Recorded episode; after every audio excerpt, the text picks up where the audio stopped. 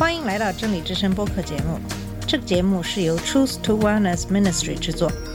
在这个节目里，我们要从一个不一样的角度向你介绍圣经和基督，带你走进一个属灵的世界。我们的节目在每个星期二、四、六更新，欢迎你的收听和关注。all the colors of the rainbow. 你好，我是马军。在上期节目给大家讲到了天主基督教的兴起，这段时期在教会历史上是一个重要的发展阶段。今天会继续给大家介绍对基督徒的迫害这段历史，也是发生在公元七十年到三百一十二年间的事。在大众的心目中，早期的教会最重要的是高尚的殉道者的队伍。从很多方面来说，没有人比波利贾一个在西小亚细亚的是美拿的年长的主教更高尚了。当局将这位备受尊敬的牧师带到了拥挤的竞技场，准备将他推到狮子群中。他们也是非常勉强的这样做，他们更希望拒绝指控他。他是一个基督徒，你可以向凯撒宣誓效忠。这个统治者恳求他说：“波吕贾说，我是一个基督徒。如果你想知道那是什么，可以安排一天来听一听。”这个统治者说：“你可以说给人听听。”波吕贾说：“我还可以解释给你听，但不是向他们解释。那么我就把你扔去喂狮子。”波吕贾说：“那就把你的狮子带来好了。如果你鄙视我的狮子，我就用火把你烧死。你可以用火来恐吓我，火只会烧一个小时，但是你忘记了，地狱的火却永不熄灭。”这个统治者对人们说：“波吕贾说他是基督徒。”然后暴民开始松动了。这是亚细亚的教师，他们喊道：“基督徒之父，我们神的破坏者。”因此，波利贾祷告，他的死是可以接受的牺牲。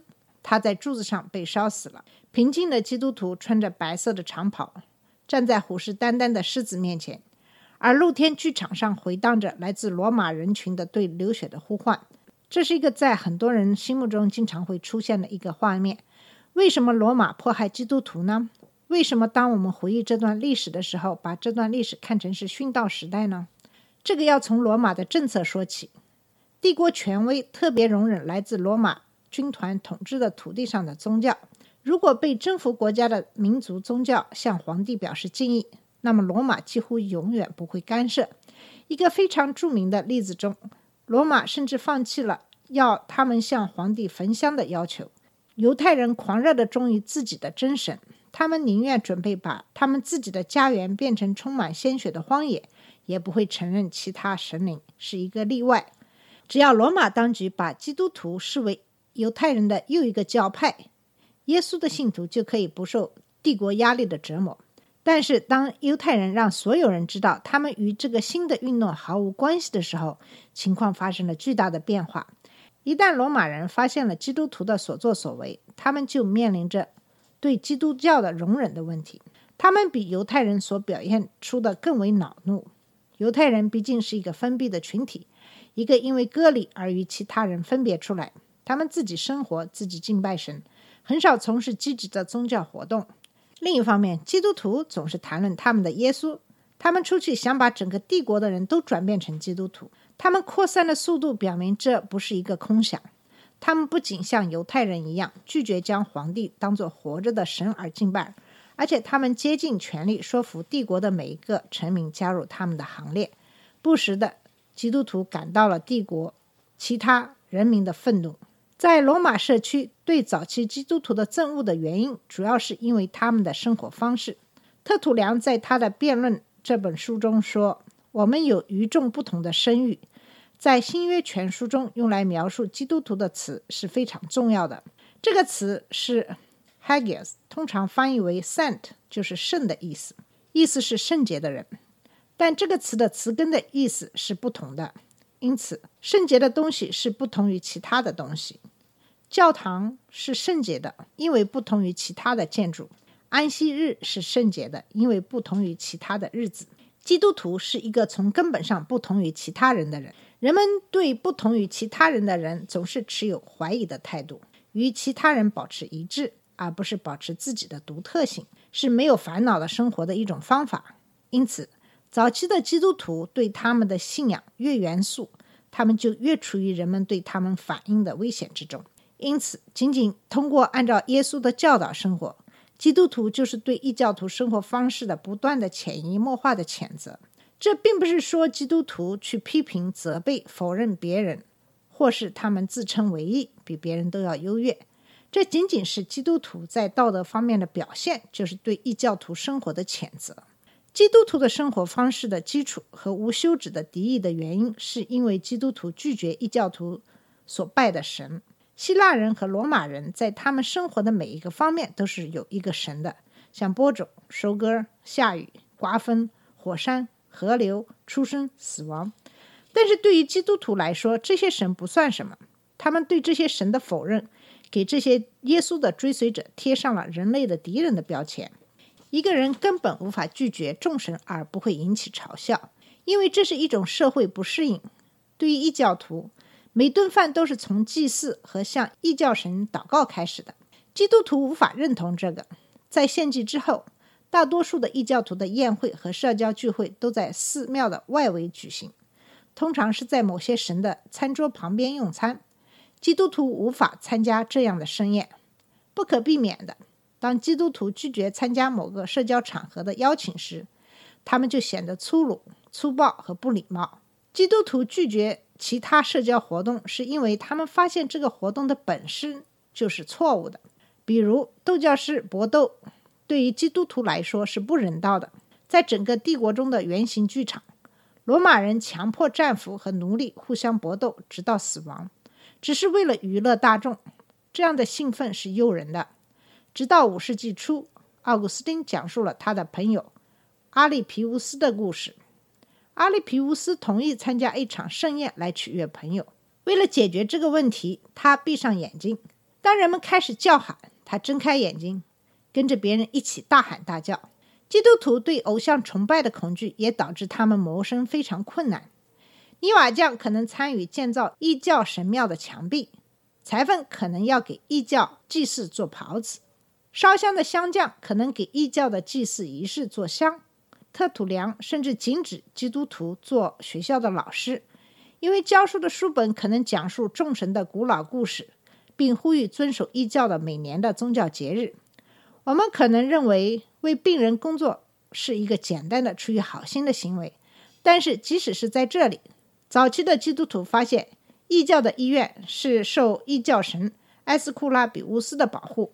当生病的朋友躺在病床上，祭祀祭司会在走道里呼唤异教神。简而言之，早期的基督徒基本上是注定要把自己和那时期的社会经济生活所分离。如果他们想要对他的神保持忠诚的话，这就意味着不管基督徒到哪里，他的生活和信仰都会展现出来。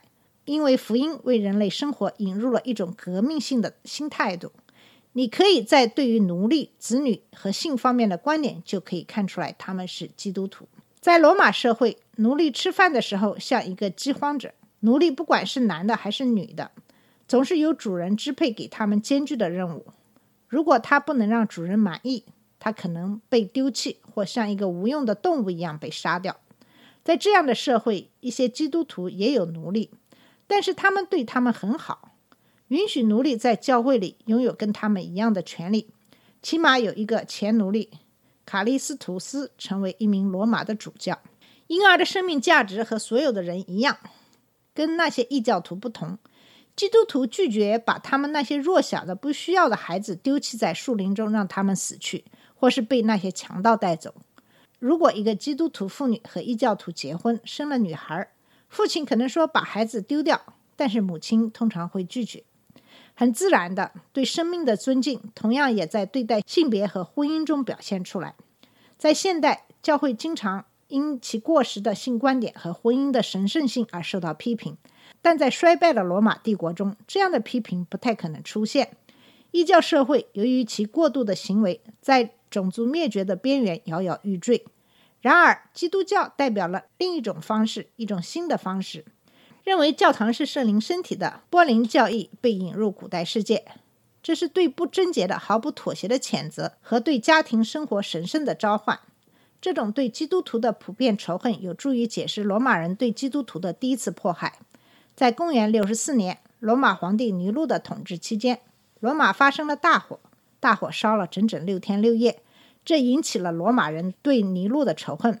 为了把这个仇恨从自己身上转化出去，尼禄指责基督徒纵火。这个指责当然不正确，但是导致了基督徒被捕，随之而来了是对基督徒的迫害。